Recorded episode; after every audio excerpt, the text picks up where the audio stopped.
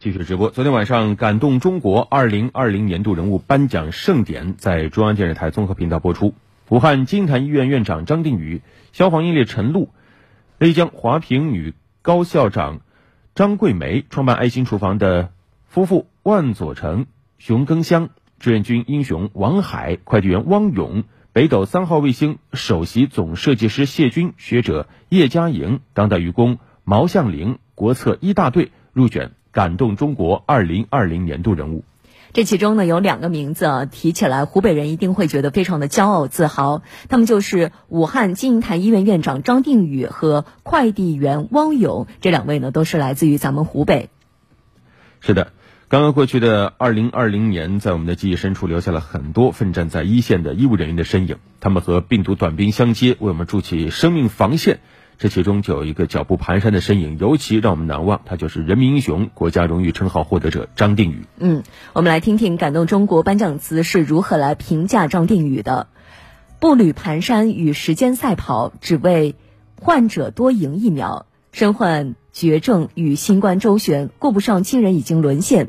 这一战，你矗立在死神和患者之间。那一晚，歌声飘荡在城市上空，我们用血肉筑成新的长城。而在颁奖典礼现场，张立宇说出了自己的获奖感言。他说：“现在回头去看去年，壮烈，但是也很平常。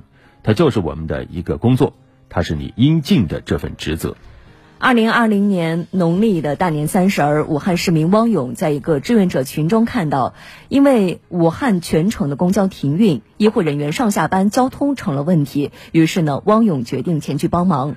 汪勇的家庭环境呢，在武汉其实属于非常非常普通的那种啊。作为一名快递员，他的家中也有父母需要照顾，女儿才两岁。为了家人生活更好一点，汪勇咬牙在武汉先后贷款买了房，买了车。那每个月呢，房贷车贷啊，那也是靠自己拼命送快递的工资，还有疫情前这空余时间跑网约车来还的。嗯，汪勇自己也坦言，疫情发生后，他也曾经犹豫过，万一这个自己的感染，父母和孩子到底该怎么办？但是当看到医护人员有需要他，仍然义无反顾地冲上了前。后来驰援武汉的医生越来越多，汪勇也开始招募志愿者，车队的人数也迅速的扩展到了三十人。是的，汪勇的世界呢，我们也非常的熟悉了。我们听一下感动中国给汪勇的颁奖词：没有人能百毒不侵，热血可以融化恐惧；没有人是生来的勇者，责任催促你重装上阵，八方统筹，百般服务，你以凡人之力书写一段传奇。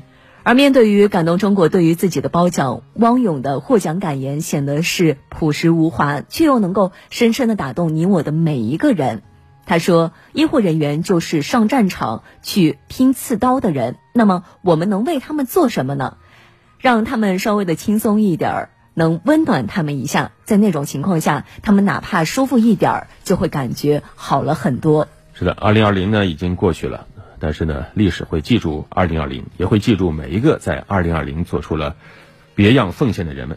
展望未来，我们也会因为我们的生活中有这些平民英雄的守护而感到骄傲和安心。谢谢你们。